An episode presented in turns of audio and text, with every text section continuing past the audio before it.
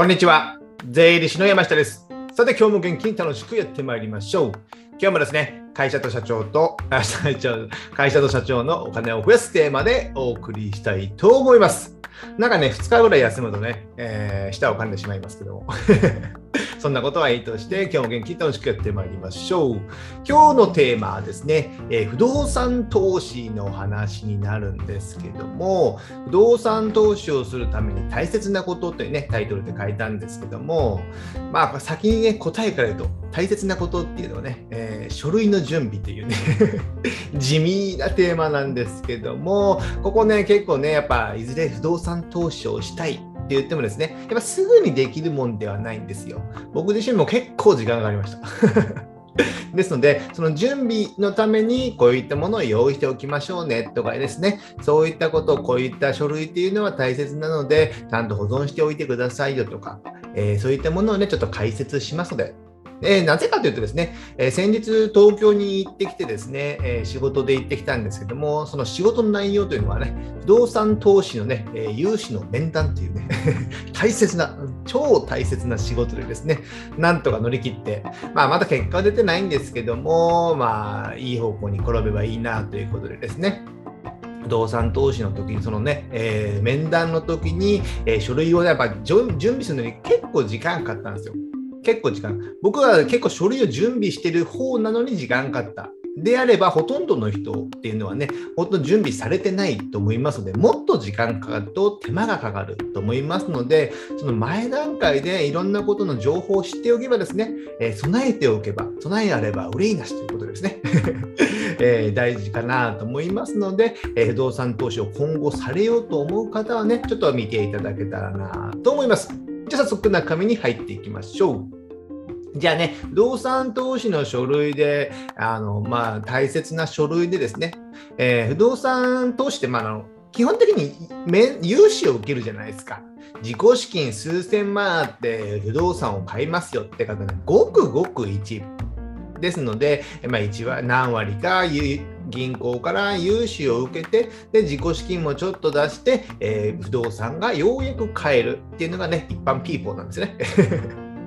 ですのでその融資を受けるために大切な書類ってことですね。3つほどあるかと思いまして、それがですね、え1つ目は個人情報がわかるもの。で、2つ目は金融情報がわかるもの。で、3つ目が物件の情報が分かるものということでですね、まあ、1番とか3番は簡単なんですよ。1番とかね、えー通あの、あれ、免許証とかマイナンバー、マイナンバーなかったか、保険証とかね、物件の情報もね、えー不動産屋さんが出していただけます。自分で探してくるわけじゃないからですね。不動産屋さんが探してくれて、情報は用意してくれるので、この辺は全然大丈夫なんですけども、大切なのは2番ですね。2番の金融情報。あなたはいくらお金を持って、どれだけの収入がありますか？みたいなことね、ここをね、きちんと証明というか、ちゃんと見せなきゃいけないので、ここがね、意外とね、えーわからないとかね、どうなってるのか状況がわからないっていうことも結構いらっしゃいますね。ここをきちんと整理しておく。日々の心がけで整理しておいて、動産投資をするときにすぐ出せるようにしておく。もう、なんなら持ち歩きましょう。それは冗談ですけども。ここをきちんと整理しておかなきゃいけないっていうことをね、今日は大切で伝えたいことになります。じゃあなぜかというと、こういった個人や金融や物件の情報ってね、なんで出すかっていうと、えーま、銀行や金融機関から見たらね、えーあなたにお金を貸す信用ができる、あなたはね、えーお金を貸しても信用ができる人なのか、えこれをね、見るんですよ。返す、返物件がいいっていうのは当たり前の話ですね。不動産屋の力になりますので、あのーその後、その前に、前に、後でもどっちでもいいですけど、そのあなたに、例えば万が一貸しても返済できるのか、ね。えー12個の部屋があって2個ぐらい埋まらなかった時に、万が一の時に自分が手出しできるのかですね、ある程度収入があるのか、ね、そういったことも見たりするんですよ。ですね、あなたはお金を貸すのに信用できる人なのかっていうのを見るために、こういった情報、個人や金融や物件の情報が必要ってことですね。皆さんも逆の立場になって考えてみてくださいよ。よくわからない個人の情報やお金も収入があるかないかもわからないしに、お金を貸しますか？貸さないですよね。ですので、これを判断するために、こういった書類を準備しなきゃいけないということですね。じゃあね、一つずつね、解説していくんですけども、個人情報何があるかって言うとですね、まあこの辺当たり前なんですけど、住民票や印鑑証明、印鑑証明とかね、作ってらない方、わかるか僕も作ったのって20代後半じゃないですかね。車買うとき、車買うときに、え、印鑑証明かなんかが必要で、それ前って別に印鑑証明必要ないですもんね。ですので、印鑑証明、印鑑を作ってない、実印ですかね、を作ってない方はまあ作っておくってことですね。で、住民票はまああると思いますんで、これね、僕が住んでる福岡市であればですね、コンビニでね、取得できるんですよ。コンビニで印鑑証明や住民票というマイナンバーカードを持っておいてね、それをね、登録しておくのかな、事前に。ちょっとそれを忘れましたけども、持っておけば、コンビニの、えー、あのなんかプリンターのところね、プリンターのところにね、マイナンバーカードをかざすんですよ。ただ読み取ってくれて、え何が必要ですかとか、住民票、印鑑証明とか、ね、2部ずつとか言ってから入れたらね、ビューで印刷されて出てくるんですよ。これすごいですよね。画期的ですよね。えー、お金はね、ちょっと安いのかな高いのかちょっと忘れましたけども、ちょっと安かったかもしれないですね。なので、まあ、お住まいの市町村であればですね、えー、あるかどうか、絶対あるかどうかは分かりませんけども、ある可能性もありますので、そこはね、ちょっと確認しておいて、そのね、なんか手続きしておかなきゃいけない。コンビニで取得するためにはですね、事前に。そういった場合はね、それを手続きしておくっていうのも非常に大切かなと思ってます。じゃあ続いて、納税証明書ですね。納税証明書っていうのはですね、あなたに、あの、あなたが税金いくら払ってますよとかね、これ国に対して、税務署に対してですね。で、あと、納税の未納がないですよ。今、あの税金の滞納がないですよ、みたいなね。それで証明書をね、税務署で発行してくれるんですよ。これね、あの、e-tax に登録していればですね、えー、e-tax で、あの、電子でね、あのデータを、これを欲しいですって送信するとね、でそれを、えー、税務署に取りに行くことも可能ですし、後日郵便で送ってもらうことも可能みたいですので、ここね、えー、やっぱりね、税務署ってちょっと面倒じゃないですか。ですので、ここをね、えー、なんていうんですかね、e-tax で送信して、で、えー、郵便で送ってもらうということも可能ですので、納税証明書はね、こういったところで取っていただいた方がいいかなと思います。でですね、住民票や納税証明書とかね、これね、結構バカにならない金額になります。2部ずつ一応取ったんですけど、合計でね、5000円ぐらいありましたよ。なので、まあ、この証明書、なんかね、国からの証明書出すだけでも結構コストがかかるなと思ってね、ブツブツ文句言ってたんですけども、こういったものをね、すぐに取れるようにしておく。ね、いつでも出せるようにしておくってことですね。ですので、これがあのマイナンバーカードとかもちゃんと作っておく。通知カードだけじゃなくてですね、そういったことも非常に大切かなと思います。じゃあ続いて、あの、源泉徴収票とか確定申告書。こういったね、えー、まあ、国じゃない会社からの書類とか確定申告しましたよという書類はですね、3年分ほどはね、出してくださいって言われますので、この3年分はね、えー、会社から例えば紙で、あの源泉徴収票をもらったのであればですね、それをあの PDF でデータでスキャンしておく。やっぱね、3年前のものって結構どこに行ったかなってなるじゃないですか。ですね、僕はね、えー、クラウド上の、えー、ファイル管理ソフト管理のとこに、えー、不動産融資関係書類としてですね、ずっとデータで保存しているってことになりますので、このデータで保存してすぐにね、え、印刷して出せるようにしておく。なんならもう不動産会社とか銀行にメールで送れるようにしておくくらいにないと、えー、いけないかなと思います。これはね、やっぱスピードが命っていうのもありますね。この辺ね、個人の収入関係が分かるものの書類をきちんと残しておく。源泉徴収票どこ行ったってやっぱね、結構ね、一般の方ではなる人もいますし、社長でもね、よく分からないみたいな感じになると思いますので、ちゃんとね、顧問税理士さんとかきちんともらっておく。確定申告書の書類もね、えー、紙でもらっただけではなくデータでくださいとかね、えー、言っておく。それがいつでももらえるようにしておくっていうのが非常に大切ですね。あとね、まあ、これを聞かれている方はね、えー、法人で会社の代表とか社長されている方も多いので、法人を自分が持っている場合は、その法人の決算書の3年分、これもね、PDF で保存しておいて、いつでもね、えー、メールで送ったりすることもできるようにしておく。でね、えー、法人でま融資があればですね、そこの融資の返済予定表とかをね、えそれは準備しておいた方がいいのかなと思います。でね、決算書ね、えー、の内容をね、担当者からね、えー、ヒアリングされることもあるみたいなんですよ。僕自身もちょっとはされました。で、法人のある程度の数字の動き、売上や経費の中身とかですね、えー、貸借対照表の内容を少しね、聞かれることがあるかもしれませんので、まあ、それでわからない場合はね、まあ、の後日、顧問税理士さんから回答するに聞いて回答するとか言うので、置いといてもいいんですけど、最低限ね、聞かれてもね、分かるようにしておいた方がいいと思いますので、決算書っていうのはね、やっぱね、ここでも思いましたけども、非常に大切だなと思ってます。ね、決算書もちゃんと準備しておくってことです。じゃあこれが個人情報、自分が個人でどういう人物で収入がどれだけあって、いろんな法人を、こんな法人を経営してますよっていう書類ですね。これがやっぱり必要ってことね。あなたはどんな人ですかっていうことです。で続いてね、金融情報。この金融情報ね、金融資産、まあ、現金や、えー、なんですかね、ビットコインでもいいですけどね、株式とかね、投資信託とか、あとね、まあ、金融じゃないですけど、まあ、不動産を別で持ってますとかね、別の不動産投資もやってますとか、まあ、自宅も持ってます。自宅をね、住宅ローンで買ってますだったらね、それも一応投資みたいなものになりますので、こういったことをね、まとめた一覧表でも作っておくといいですよ。もう簡単なものです。物件がこれこれで、えー、今、残債がこれぐらい、えー、住宅ローンがあるとかね、えー、この銀行口座にいくら入っているとかですね、ざっくりしたもんでよくて、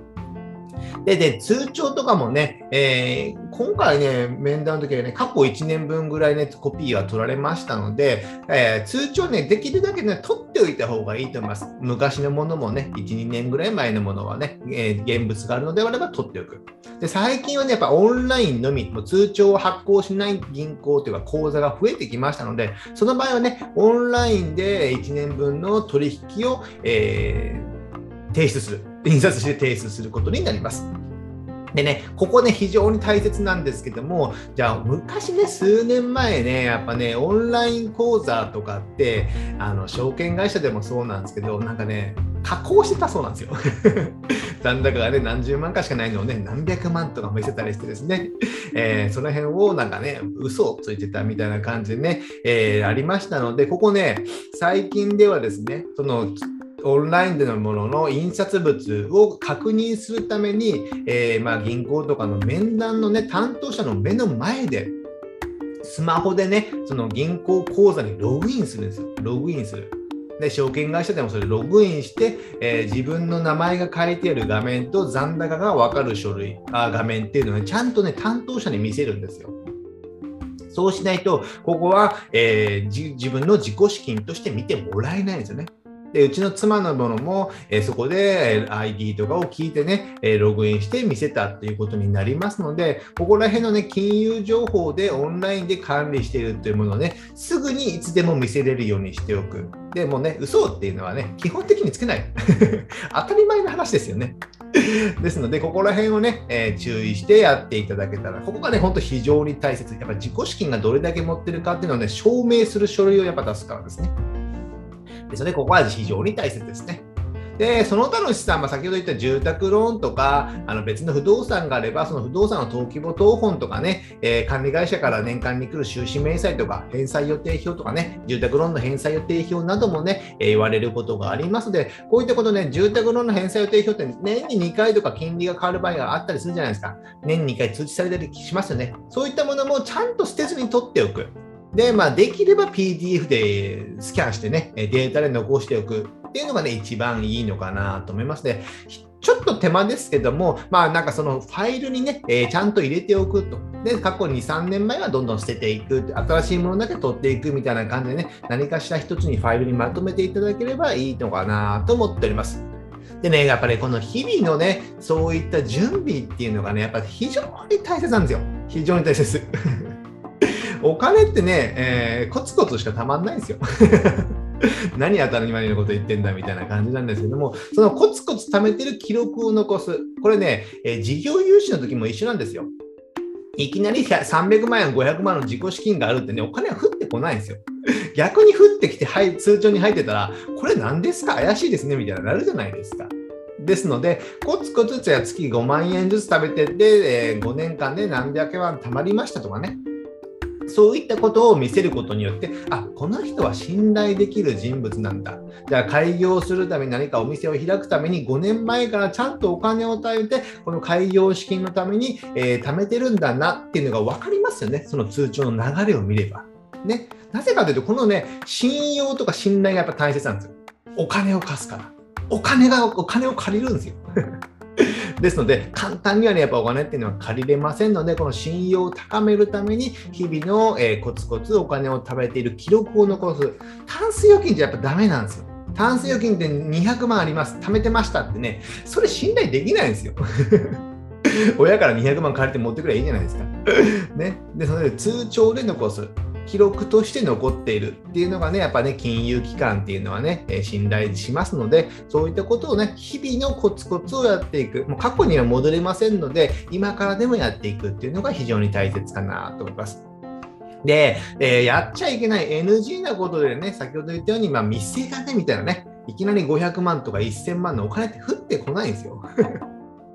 ですので、そういった見せ金をいきなりね、もうあるいう風に見せるっていうのはね、意味がない。逆に悪い印象を与えるのかなと僕は感じています。で、銀行によってはね、えー、親とか親族からの、まあ、借り入れ、えー、貸してもらう500万円でこの不動産を買うために貸しましたとかね、えー、っていうのはね、ありみたいなとこもあるみたいなので、そこら辺はね、えちゃんとそこを確認して、銀行に確認しておく。援助を受けています。それはいずれ返済する予定ですとかね、いうのであればね、え大丈夫な可能性もあります、そこは確認した方がいいかなと思います。あとね、クレジットカードをま作りすぎてね、えー、キャッシング枠が多すぎるとかね、はたまたね、キャッシングをしてるとか。キャッシングしてる人にね、銀不動産のね、融資貸してくれるんですかね貸してくれないですよね。僕が銀行やったら貸さないですよ、担当者やったら。ね、日々の生活でもきちんとやってない。キャッシングするっていうのは、まあ、お金を前借りしてね、何かしら消費をしてるっていう可能性が高いですので、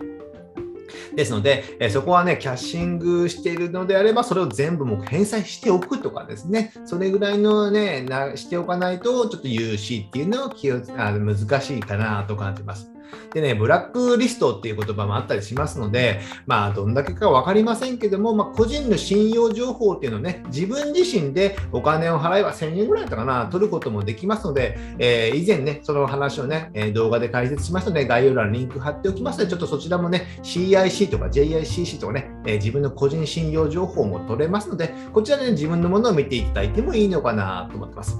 あとね、通帳からね、変な出費があるとかね、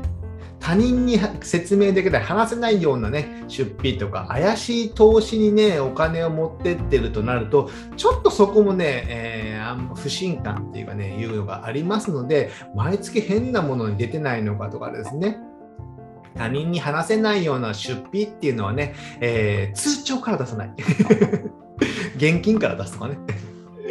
そういうふうに、まあ、そこはあんまり良くないんですけども、そこをね、綺麗にホワイトにしておかないと、先々ね、その不動産融資が受けられない可能性が高くなりますので、そこは十分ご注意ください。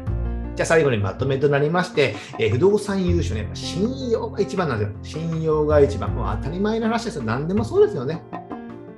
で、そのためにはね、日々の生活や、えいろんな取引や自分の行動がね、これがね、どう見られるのかっていうのを気をつけておいておかなきゃいけないってことですね。それが記録、銀行とかね、カードとかの、あ、カードまでは見ないか、銀行の記録に残ってる、じゃキャッシングしたの記録って残ったりする、残るんですよ。それは銀行は調べることは可能なんですよね。そういったものを残しておくと、えー、あ、残して残ると、ね、印象的には良くない。そうすると信用が下がるってですね。まあ、減点方式みたいなもんなんですね。加点ってあまあ、加点はね、まあ、自己資金が多ければ多いほど加点はされるかもしれませんけど、減点されることが多々あるかと思いますので、そこら辺は気をつけるってことですね。でね、えー、不動産会社がいくら頑張ってね、いい物件を見つけてきても、お金が借りなけ借りなければね、えー、不動産店に借り買えません。まあ、自己資金が潤沢にある人ならば別ですけども、まあ、ほとんどの人はない。借りて買う可能性が高いと思いますので、やっぱね、買うため、借りるためにはやっぱ信用が大事。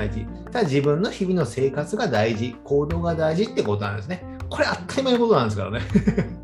なかなかできてない。っっていうことになりますので、今一度ね、えー、自分の資産状況、収入状況、財産状況、支出の状況とね、通帳やクレジットカードを見ながら、どんな状況なのか、他人が見ても変じゃないかなと思わないようなことをね、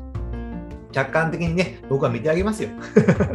まそれは冗談ですけども、え、動産投資をされたい方は、えー、この準備、資料の準備っていうのが非常に大切ですので、えー、今からでもね、ゆっくり時間をかけて取り組んでいただけたらなと思います。今日はですね、動産投資で大切なことということで話しました。